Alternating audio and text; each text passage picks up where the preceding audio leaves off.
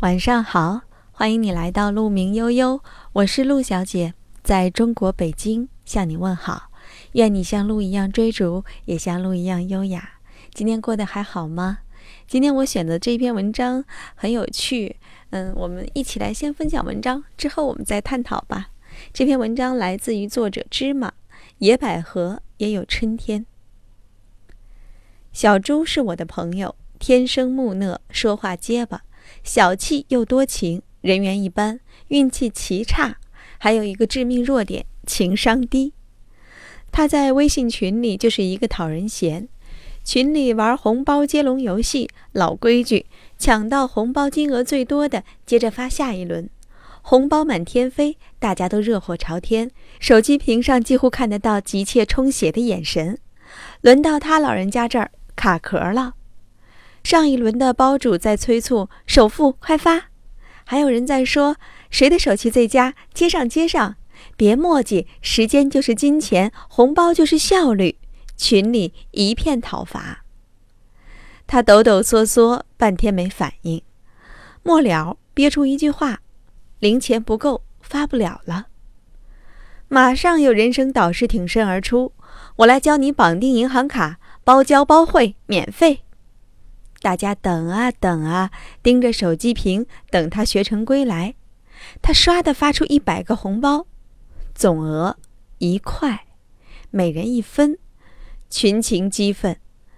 你知不知道抢红包的成本是三分啊？What？等十分钟等到一分钱，电费流量都不够啊！戳破屏幕才一分钱，这不是我想要的人生。再发一分就踢出去。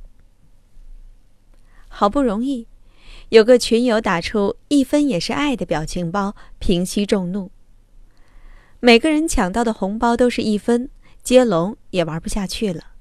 大家在屏幕前慢慢散去，群里安静下来。你看，他就是这么一个不会来事儿的人。这么孤寒的人容易单身。确实，他追女生一点也不高明。我给他介绍一个对象。安排相亲约见面时间，他唧唧歪歪。周六下午，周六下午我要陪我妈。女方呢，气得说不出话，还没有见面就开出老婆和老妈掉进水里，你先救谁的戏码，还耍大牌了，爱见不见，黄了。好不容易去参加一个八分钟相亲，主持人告诉大家抓紧时间问自己最关心的问题，他开口就问人家：“你是处女吗？”女生愤而起身，拂袖而去，嘴里甩出一句“流氓”。他一脸无辜：“不是让我问我最关心的问题吗？”段子传出来了，相亲这招也不好使了。相亲也讲究个用户体验嘛。他还是一个著名的冷场高手和事儿婆，微信群里免不了有人拉个票。今天选萌娃，明天卖腊肉，大家碍着脸熟，也帮忙投上一票，再和拉票的报一个邀个赏，宾主言欢，气氛友好。他啪啪发出一段话，上面写着：“凡是我投票还不发红包的亲，我会投你最强大的竞争对手一票，让你的拉票变得意义非凡。不谢。”隔着屏幕，我都感到投票和拉票的脸都绿了。人间不拆，谁还没个亲戚朋友需要人气赞助的时候啊？抱团取暖嘛。拉票侠甩出一个答谢红包，大家一顿好抢，没人感谢小猪给大家争来了福利。他抢到之后又开始做恶人，你这算什么？会选吗？这样的投票还有什么意义？群内有人说：“小猪乖了，别闹了，你这么说话会没有朋友的。”他不得要领，不屑人家给出的台阶，反而哈哈大笑三声，说：“我才不在乎呢！”群内停滞三秒，好生生一件欢乐的事儿变得无趣无语，群主恨不得把他踢出门。情商低的人就是这样，哪怕你准备足够的好人卡，他也有本事让你不爽到面瘫。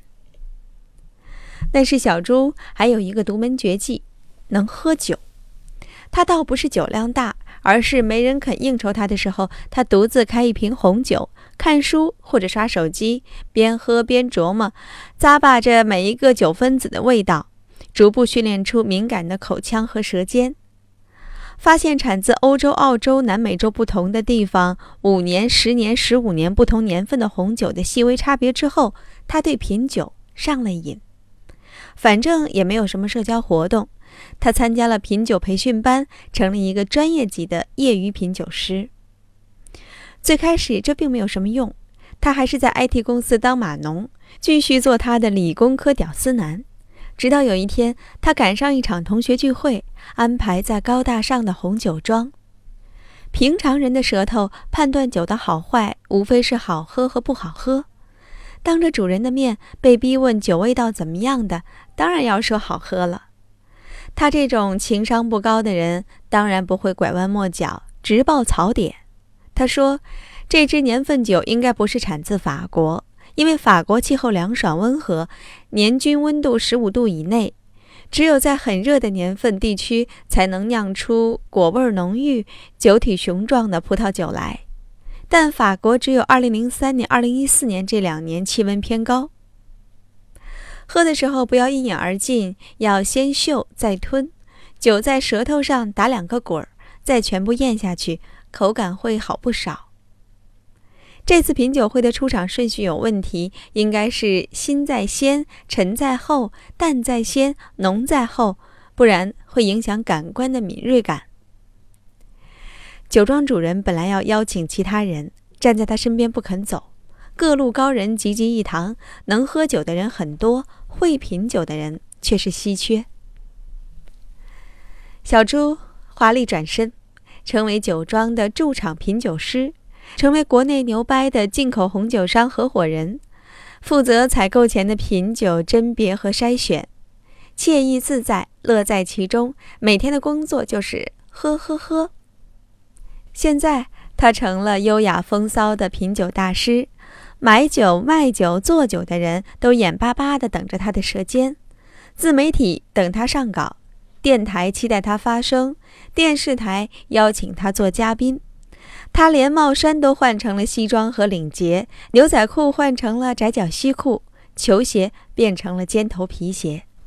他独自喝闷酒，喝成品酒师的故事，成了潜心修炼、耐得住寂寞、专业敬业的励志版本。他这个不善社交的人，成了社交的红人。当然，他不善言辞的德行还是一如既往，但这会儿。别人对他的态度，就连嫌弃他从不入流变成欣赏他的特立独行，所以关于小猪的舆论导向变了。他不再是笨猪、蠢猪、死猪头，他变成了一个特立独行的小猪。他再发出一块钱一百个红包，下面挥舞的全欧小手变成了黑压压的一分也是爱，一分红包已成为他标志性的 logo。他不用去相亲了。群里那个最难哄、最傲娇的潜水美女成了他的女朋友。他再问对方几个奇葩问题，就变成了未经世事的呆萌。他再说要陪老妈逛街，变成了互联网时代唯亲情不变的金不换孝子。他说个什么闲话都有人点赞，说他个性率真、勇敢做自己。后面是小心翼翼的问话。大师，大师，你能帮忙弄几瓶帕图斯吗？帕图斯是懂酒人的身份象征，号称千万富翁藏的酒，亿万富翁喝的酒。国内货每年不超过两千瓶，谁老费几个太平洋？大师，大师，我们头儿要去欧洲玩耍，能帮忙安排一个酒庄考察吗？要是能去赵薇家的酒庄，那就更有面子了。他曾经被群嘲的短板。变成了可以宽容、可以理解，甚至被追捧。我们周围有很多个小猪吧。一个被全世界黑到不好意思承认的处女座，突然在一个时代广场看到一条广告：处女座优先，因为严苛的完美主义强迫症，他们能让自己更自律、控制风险。一个胸小腿短、腰粗的小个子女生，因为没人爱、被甩、郁闷生病。转而跑步自制多巴胺，不小心跑出了几个马拉松，跑成了女神。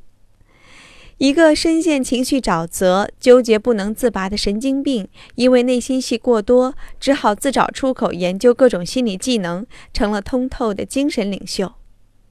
一个调皮捣蛋、不务正业的学生，被老师骂得狗血淋头，但因为会打鼓、吹笛子，被乐队奉为大神，从此找到了自信。或者，你也是一个跟小猪一样的人。最开始受短板限制，虽然努力奋斗，但不得要领。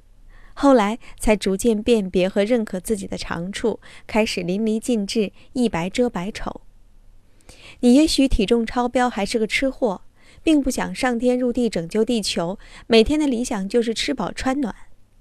但你也可以再接再厉，吃出肉里面、骨头中、骨髓里的那一点点味道，并把它表达出来。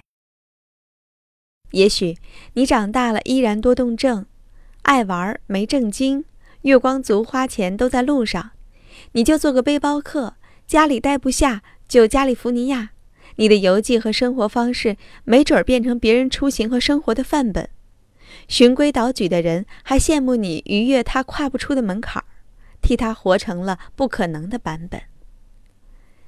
你原以为只有学历高、背景好、能拼爹、遇贵人、颜值高、大长腿、大胸才能有机会，但后来慢慢领悟，成功的路有很多条。你并不一定要面面俱到、样样精通、处处妥帖、天衣无缝。全身短板的人，也总有某种不可代替的东西。十二说：当你的能力成为不可取代的时候，你的弱点才能被人忽视。在看脸刷脸的娱乐界，高冷的王菲，不凑热闹的李健，超丰满的韩红，都收割了大票的忠粉。电眼男神的梁朝伟自暴自卑，人气偶像谢霆锋说上台就紧张，而周杰伦呢，经常咬词不准。在流通、表达和传播相对自由的时代，阿里说让天下没有难做的生意。腾讯说：“让天下没有被埋没的才华。先天高富帅很棒，后天矮矬穷也别担心。你可以选择看起来和别人不同的方向，但只要不停地向前走，都有可能出彩。只要你做牙签的时候能做出不可代替的牙签，做筷子能做出性价比高的筷子。就像小猪，他木讷结巴，情商低。”不过有了喝酒这个高技能，几经辗转，变成了风头上的猪。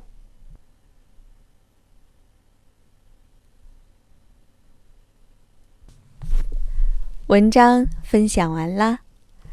作者芝麻是想告诉我们，当我们身上具有某一种非常独特的特点的时候，并且这个特点是不轻易被取代的时候，也就是我们所说的核心竞争力的时候，你的那些缺点和别人看来的低情商就会被得到原谅，别人就会觉得这些东西还可能是你非常与众不同的、特立独行的特点。在我个人看来，我们确实应该努力提高自己的核心竞争力，去发现自己的一技之长。但是呢，我也不想让自己成为一个这么讨人厌的一个招人嫌的角色。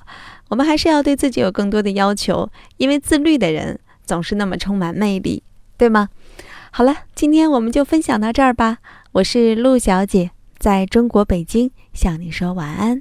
愿你像鹿一样追逐，也像鹿一样优雅。晚安了。